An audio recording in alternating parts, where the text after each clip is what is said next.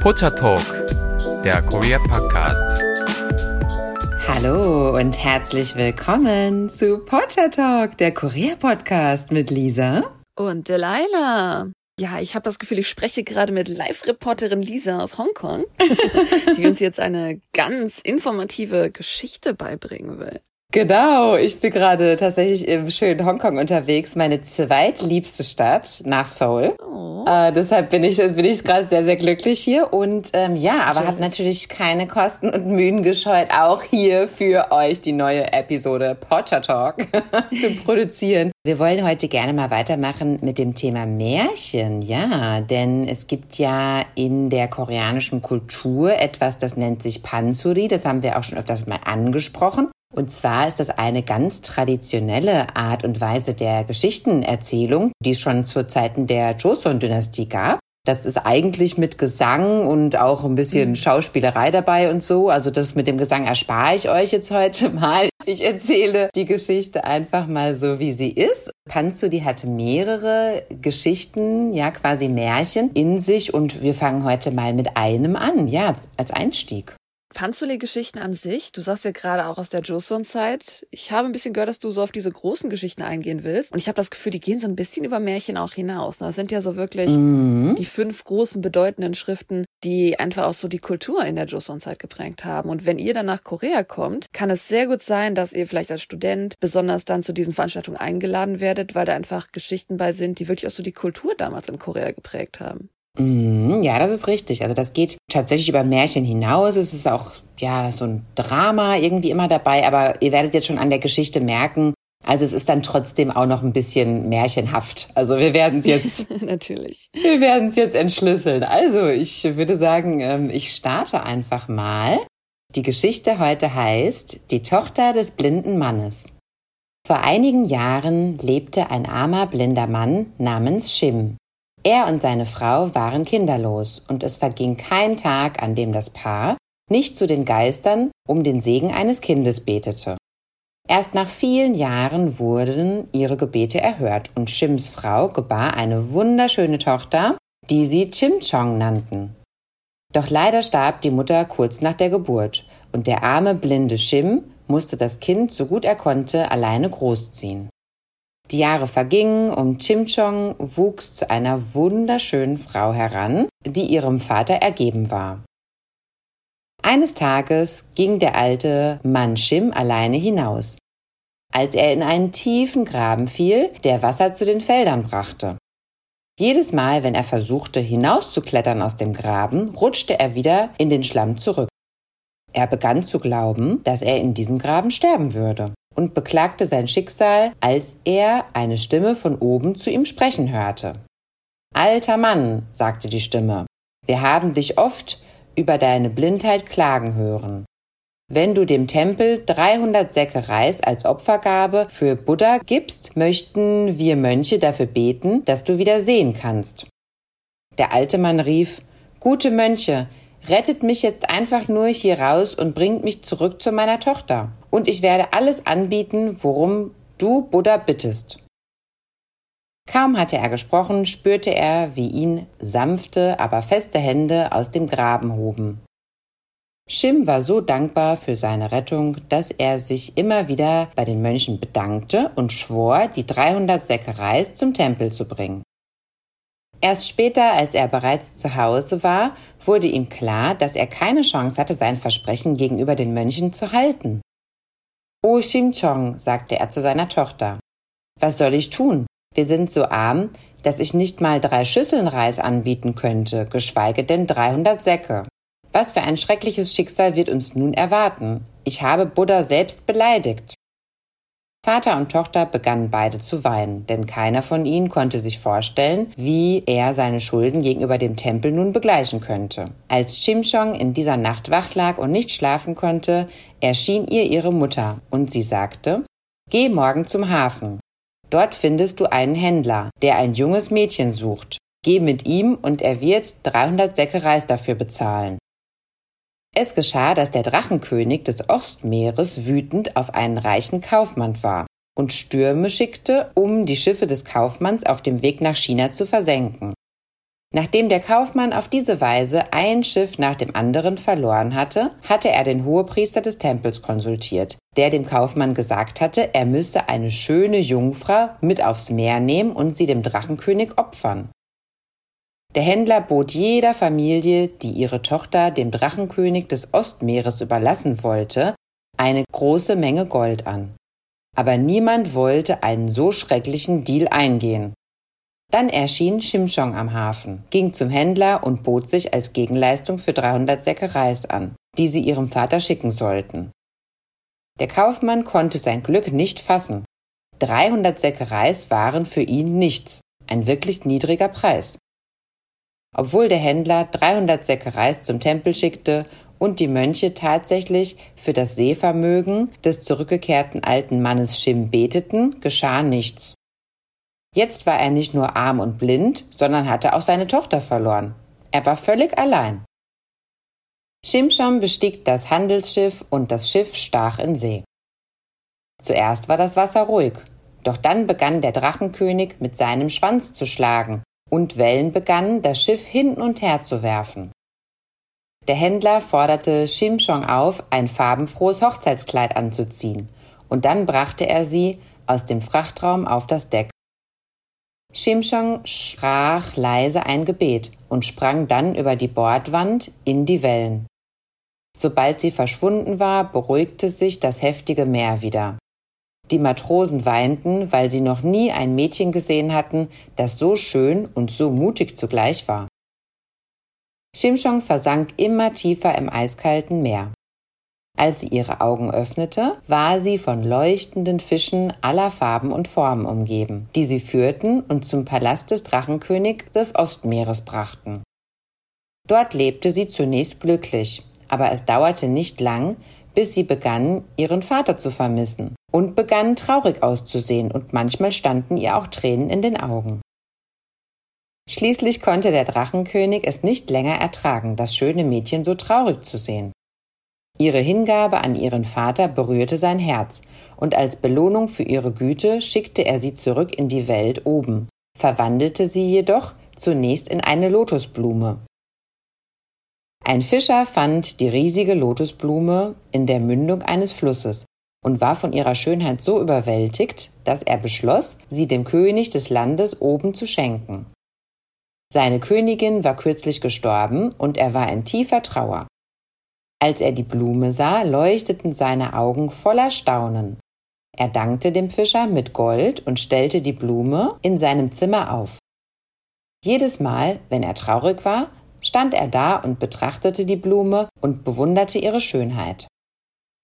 Was er nicht wusste, war, dass Shimshong jede Nacht, wenn der Palast schlief, aus der Blüte hervorkam und durch die vielen wunderschönen Kammern und Hallen ging und beim ersten Tageslicht wieder in der Blume verschmolz. Eines Nachts konnte der König nicht schlafen. Also stand er auf und zog die Jalousien herunter, um das Mondlicht in sein Zimmer zu lassen. Er drehte sich um und war erstaunt, die schönste Frau zu sehen, die er je gesehen hatte. Wer bist du? fragte er. Bist du ein Geist? Das Mädchen versuchte, wieder mit der Lotusblüte zu verschmelzen, aber sie war verschwunden. Sie konnte nicht sagen, wer sie war, denn der König würde ihre Geschichte sicherlich nicht glauben. Der König konnte nicht anders, als sich in sie zu verlieben und war gerührt, dass ein so mächtiger Mann so sanft und aufrichtig sein konnte. Nicht lange danach heirateten sie, und an ihrem Hochzeitstag sagte er zu ihr meine Blüte, jetzt bist du meine Königin. Alles, was du wünschst, werde ich dir gewähren. Alles, was du tun musst, ist mir nur deinen Wunsch mitzuteilen. Shimshong antwortete, es gibt nur eins, was ich mir wünsche. Lasst uns ein großes Bankett geben, um unsere Hochzeit zu feiern, und mögen alle Blinden des Königreichs eingeladen werden, um mit uns zu speisen. Der Wunsch seiner Braut war seltsam und unerwartet, aber der König erfüllte ihn gerne. Sie veranstalteten ein Bankett. Und blinde Bettler kamen aus allen Ecken des Landes, um am Tisch des Königs zu feiern. Die neue Königin schaute hinter den Seidenvorhängen zu und hoffte, ihren Vater zu sehen. Obwohl Hunderte und Aberhunderte blinder Männer in den Bankettsaal kamen, war keiner von ihnen ihr Vater. Die Königin hatte jede Hoffnung aufgegeben, ihn zu sehen. Er muss vor Kummer gestorben sein, als ich wegging, dachte sie traurig. Aber einer der freundlichsten und treuesten Verwalter des Königs rief Schließt die Türen nicht, denn es gibt noch einen Bettler für das Bankett. Ein alter Mann betrat die Halle und stützte sich auf eine Schulter des Verwalters. Seine Kleidung war zerlumpt. Er war mit Staub von der Reise bedeckt und er war so schwach, dass er kaum gehen konnte. Shimshon kam hinter den Vorhang hervor und hielt seine Hand. Vater, sagte sie, ich bin es. Als der alte Mann die vertraute und sehr geliebte Stimme seiner Tochter hörte, öffnete er die Augen und konnte sehen. Und das war die Geschichte der Tochter des Blinden. Ui, sehr schön. Ich musste gerade zwischendurch einmal lachen, weil ich es sehr amüsant fand, dass die erste Reaktion von ihr war, ich muss wieder verschwinden, zurück in die Lotusblüte rein. es ist so dieses, I don't know, Social Anxiety irgendwie. Social Anxiety. Aber ja, tatsächlich, äh, Kim Jong-ga also im Koreanischen diese ganzen Panzuri-Geschichten, die enden mit so ga, also Shimchong-ga zum Beispiel. Genau, Chingchong-ga heißt die Geschichte. Genau, ist eine der großen fünf Joseon Panzuri-Geschichten. Tatsächlich glaube ich, dass alle auf richtigen Büchern sogar basieren. Also die Geschichten sind sogar noch länger in dieser Bücherversion, aber die Panzuri-Geschichte ist natürlich kürzer, dass sie auch performt werden kann. Mhm. Ich finde, ähm, wenn wir den ganzen Kontext durchgehen, was wir schon alles so gelernt haben über koreanische Literatur in unseren anderen Folgen, finde ich es eigentlich relativ interessant, dass wir hier so wieder diese Geschichte haben, was wir eigentlich oft in Märchen sehen, dass diese gewöhnlichen Menschen Schwierigkeiten durchgehen, Hardships im Englischen im Endeffekt, ne? Und dass sie aber dann eigentlich Gerechtigkeit erfahren, dass ihre Werte geschätzt werden, dass sie auch so ein bisschen aus ihrer Situation gerettet werden durch dann vielleicht wie bei uns die Disney-Leute durch den Prinzen zum Beispiel oder so, ne? Dass ähm, sich dann ihr Leben irgendwie dreht. Also man sieht dann irgendwie doch so diese selben Muster wieder mal überall in der Welt verteilt. Aber es war halt für Koreaner besonders ein wichtiges Stück, einfach auch, weil es halt also diese ganzen Panzli-Performance tatsächlich haben kulturell viel damit zu tun, dass die Zuhörer zustimmen. Ja, diese Schwierigkeiten, grauenvoll, uns geht es aus, so, lass uns da rauskommen. Also Panzelis würde ich, dass die mhm, Zuhörer mhm. zurufen. Ja, genau. Das muss man sich einfach mal ansehen, so ein Performance. Das ist relativ interessant. Das heißt, diese Geschichte hat damals einfach schon ne, die gewöhnlichen Menschen, Anführungszeichen, berührt. Das waren halt die, die Werte und die Gerechtigkeit, die sie selber so ein bisschen erleben wollten. Was natürlich auch dazu führt, dass es halt eher ein Märchen ist, eine Fantasiegeschichte, wo aber dennoch natürlich ja diese Hardships ja. bestanden werden, kann man das so sagen. Man hat auch ein schönes Happy End hat.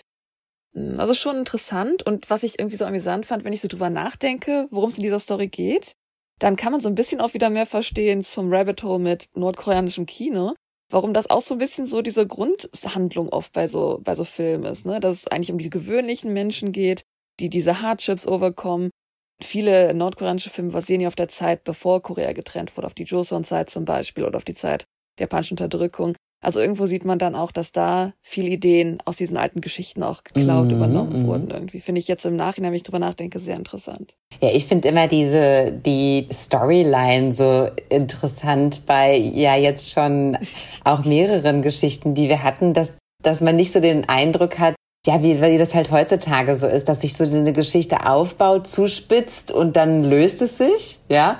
Sondern das ist immer so up and down. Mm, stimmt, das ist dieses typisch griechische Modell, ne? Ja, Gebrüder Grimm äh, Märchen oder so. Ich würde auch behaupten, dass die nach diesem Schema ablaufen. Nee, klar, aber die, die Griechen haben ja ganz damals, die haben ja das Theater in dem Sinne definiert, definiert dass du diesen ja. Aufbau hast, diese drei Akte. Und, ähm, und das ist halt hier sehr interessant, weil das hat immer so Ups and Downs und, und im Nachhinein fragt man sich dann schon fast, ja, hä, warum ist das denn jetzt eigentlich passiert? Was macht das überhaupt für einen Sinn? Die Koreaner wussten vor tausend Jahren schon, wie K-Dramas auszusehen haben. Ständiges Up und Down. Tatsächlich, das muss man ja wirklich mal herausstellen. Ja, so sind ja K-Dramas auch, ja. Also das ist ja auch, da, da entwickeln sich dann ständig wieder neue Probleme und das ist im Westen auch anders. Jetzt abgesehen von irgendwelchen Daily Soaps oder so, ja, da mhm. entwickeln sich ja auch immer neue Probleme. Das ist ja für manche Menschen schwierig, in K-Dram reinzukommen, weil einfach man ist an diese Stories gewöhnt, die so einem Draht folgen. Aber in K-Drama hast du wirklich so Leute, die jeden Tag ein neues Problem haben irgendwo. Ja, ja, absolut. Ach, da fällt mir gerade wieder ein, das muss ich jetzt kurz einwerfen. Ich habe ja neulich auf Netflix Forecasting Love and Rever geguckt. Mhm. Also ich kann es ich kann's nicht empfehlen, weil es war wieder genau das, was du gerne ab und zu mal sagst. Du sagst ja, ich kann mich da manchmal nicht so für begeistern, weil die so Probleme haben, die ich das für mich keine Probleme sind. Und das war nämlich in diesem Drama permanent. Da gab es permanent Probleme, wo überhaupt gar keine Probleme waren. Also echt faszinierend, das. Das ist ja auch eine Kunst für mhm. sich, weißt du, sich so diese Probleme auszudenken. Absolut. Und wenn ich so an die, was heißt die ersten Dramas, das ist natürlich nicht, aber sag ich mal das OG-Drama zum Beispiel Boys Over Flowers, was ja viel verändert hat. Das ist, wenn du es heutzutage siehst, schon fast eine Karikatur von K-Dram weil das ja wirklich alle Tropes hatten und jedes Mal eine neue Geschichte, neues Problem. Amnesia, andere Verlobte, die Schwiegermutter. Amnesia. Das ist auch mal sehr beliebt, ja. Also es sind hier wirklich schon so Tropes. Naja, kommen wir zurück zu unserem Panzuli hier. Äh, was ich hier auch ganz interessant finde, ist dieser, dieser Drachenkönig des Meeres. Der kommt auch in sehr, sehr vielen anderen Panzulis auch noch vor. Mm. Dem können wir uns auch gern noch etwas eindringlicher beschäftigen. Mm. Zudem würde ich tatsächlich gerne ein paar kleine Sachen sagen, weil dieser Drachenkönig, wie gesagt, da schon erwähnt, der ist ja wirklich so eine Basis und tatsächlich, mhm. es gibt auch einen ähnlichen Drachenkönig im Endeffekt aus der Idee Journey to the West, Reise in den Westen, weil tatsächlich, als ich das erstmal von Drachenkönig gehört habe, dachte ich, das ist, wie wir so uns so ein bisschen vielleicht Ghibli, Chihiros Reise ins Zauberland vorstellen. Dass einfach ein Drache einen Fluss verkörpert, also ne, der Drachkönig muss ein Drache sein, der im Meer lebt. Mhm. Tatsächlich ist das nicht ganz so der Fall? Wo es jetzt genau herkommt, keine Ahnung, schamanistisch, buddhistisch. Das ist halt, wie gesagt, ne, ist ja auch in China ein bisschen überall mit rumgetragen worden. Und ja, dieser Yongwang, also Yong für Drache und Wang für König, ist tatsächlich, wie soll ich sagen, ein König, eine Gottheit in menschlicher Gestalt, die halt vertritt die Flüsse, die Meere, die Seen, die Teiche, wie man das sagen kann. Und ähm, vielleicht ein paar von euch haben vielleicht schon mal so ein Short auf Instagram oder YouTube gesehen, wo von BTS der Jin ein Lied an den, an den Young One gesungen hat, dass er ihm doch bitte die mhm, Fische mm, geben mm. soll oder sowas. Genau. Und ich finde das amüsant. Man sieht richtig, dass diese, diese Gottheiten, weil sie natürlich vielleicht in der Schule beigebracht werden, weil sie in Märchen sind, dass die so ein bisschen auch, ja, wie soll ich sagen, wie die Teil manchmal der koreanischen Kultur und des Alltags sind. Weil man dann halt den Witz macht, okay, der Young One, der regiert das Meer, Herr lieber Jongwon, gib mir doch bitte die Fische, die du da kontrollierst. Ja, klar. Auch nur ein, alles Mögliche. Ja. Und das ist halt wirklich darauf basierend, dass es anscheinend, wie sie halt runter ins, in, ins Meer gefallen ist, unten im Meer halt ein anderes Königreich ist, das im Endeffekt, ich weiß jetzt nicht, ob es mhm. mh, Yonggung oder sowas, also so ein Palast im Endeffekt, der Drachenpalast. Und der Grund, warum er einfach Yongwang genannt wird, wie gesagt, ich dachte, das ist, weil er ein Drache ist, sondern einfach, weil er oft mit Drachen dargestellt wird, weil natürlich trotzdem der Drache selber auch mit dem Wasser in Verbindung gebracht wird. Nicht wie bei uns mit Feuer, sondern der Drache wird ja trotzdem auch im Asiatischen mit dem Wasser in Verbindung gebracht. Der Yongwang ist meistens immer wenn ihr in koreanische Paläste geht, wenn ihr alte koreanische Gemälde anseht, ist der Yongwang erkennbar daran, dass er immer mit Drachen zusammengemalt wird. Meist mit einem blauen Drachen, glaube ich. Und der Yongwang selber ist relativ unheimlich, wie man sich so ein bisschen die koreanischen Gottheiten vorstellen kann. Weil er so ein bisschen wie der Sanshin, der, der Berggott, nur natürlich andersrum, unten im Meer natürlich, ne? ja, wie kann man sich das vorstellen, ne? Was weißes, weißes Haar, unheimliche Augen, wie die Drachenaugen, die so gemalt sind manchmal. Genau, diese langen Bärte. Also schon interessant, darauf zu achten, wenn ihr mal einen Korea-Tempel und sowas besucht. Ihr werdet 100 pro Gemälde von Sanchin und von Yongwon finden. Stimmt. In unseren Blog werde ich auf jeden Fall das Meme von, von Jin mal reinposten. Hm. Ja, deshalb sind diese Märchen auch sehr, sehr, sehr wichtig für die Kulturen wenn man wirklich alles vollständig verstehen will, ich meine, das ist ja bei uns auch, dass wir zum Beispiel sagen, wenn irgendwie das Zimmer ist auf einmal aufgeräumt, dann sagen wir auch so, hm, war jetzt hier das Heinzelmännchen oder was? Also das sind ja auch so Sachen, weißt du, die wir aus Märchen kennen und, und auch im Alltag öfters mal anbringen, ne? Ja, aber auch, also das finde ich super sowieso interessant. Deswegen hatten wir auch in Koreanisch angefangen, dass wir so diese Sprichwörter einführen. Mhm. Also Sachen wie zum Beispiel auch, wenn jetzt jemand Deutsch lernt, wie bei Hömpels unterm Sofa oder sowas, ne? Das verstehen ja mhm. sogar die Deutschen nicht, wenn du drüber nachdenkst, wo es eigentlich herkommt. Anscheinend vor hunderten Jahren war ein Hampel oder ein Hompel jemand, der unordentlich war. Und deswegen ist es wie bei Hömpels unterm Sofa. Es ist gar keine Person und nix. Das ist auch alles interessant, wenn man das dann überträgt auf, was sagen Koreaner eigentlich? Was ist da besonders? Total. Ja, und in der nächsten Episode gibt's das Panzuri mit dem, mit dem Hasen und der Leber. Kennst du das schon? Kleiner, kleiner Vorgeschmack schon. so leicht habe ich da davon gehört. Also wenn man das umsetzen würde in einen Film, könnte man es brutal umsetzen, sag ich mal so. als als Platter-Movie. Also was heißt nächste Folge? Natürlich das nächste Mal, wenn wir über Märchen Genau. sprechen. Wir werden das natürlich wieder noch andere Folgen zwischendurch reinbringen. Aber das nächste Mal, wenn wir über Märchen sprechen, werden wir natürlich die Panzuli-Geschichten und andere interessante, skurrile Geschichten angehen. genau. Also ja, wenn irgendjemand mal Interesse hat, mehr zu erfahren von diesen Gottheiten, die tatsächlich super bekannt sind in Korea, sei es der Jongwan, sei es der Sanchin, dann äh, lasst uns das wissen, denn dann können wir euch auch ein bisschen mehr dazu in anderen Folgen bringen. Wir wünschen euch eine wunderschöne Vorweihnachtszeit. Meldet euch gerne jederzeit bei uns unter pottertalk.gmail.com, besucht uns auf Instagram, auf YouTube oder auf unserem Blog pottertalk.de. Wenn ihr ganz verrückt und ultra spontan unterwegs seid, könnt ihr uns ja zum Beispiel auch mal eine Bewertung dalassen auf Spotify oder, naja, die App, die ihr eben nutzt. Bei Apple Music ist es zum Beispiel auch möglich. Da würden wir uns auch drüber freuen. Und zu Weihnachten würden wir gerne wieder eine Episode gemeinsam mit unserer Reggie machen als Dreiergespann. Und da möchten wir gerne ein QA für euch machen. Ja, wenn es irgendetwas gibt, was wir noch nicht beantwortet haben, ja, wir reden schon hier sehr viel, aber vielleicht gibt es ja dann doch noch was, was euch interessiert, was wir hier noch nicht so besprochen haben, bitte stellt uns gerne jegliche Fragen an die eben genannten Adressen. Und zwar bis zum 13.12. müsstet ihr die Frage eingesendet haben. Dann können wir die noch berücksichtigen in der Episode. Sehr schön. Ja, genau. Ideen immer her. Und ich bin gespannt, wie ihr noch den Rest des Jahres mit uns erlebt und wie ihr selber den Rest des Jahres feiert. Hoffentlich ganz positiv und ganz schön und nicht im Schnee versunken. Alles, alles Liebe. Ich wünsche euch noch einen wunderschönen Morgen, einen wunderschönen Mittag, einen wunderschönen Abend. Tschüssi! Tschüss, Anjong! 여왕님 제발 한 마리만 제게 한 마리만 아 진짜 슬프다. 제발 아 너무 슬프다.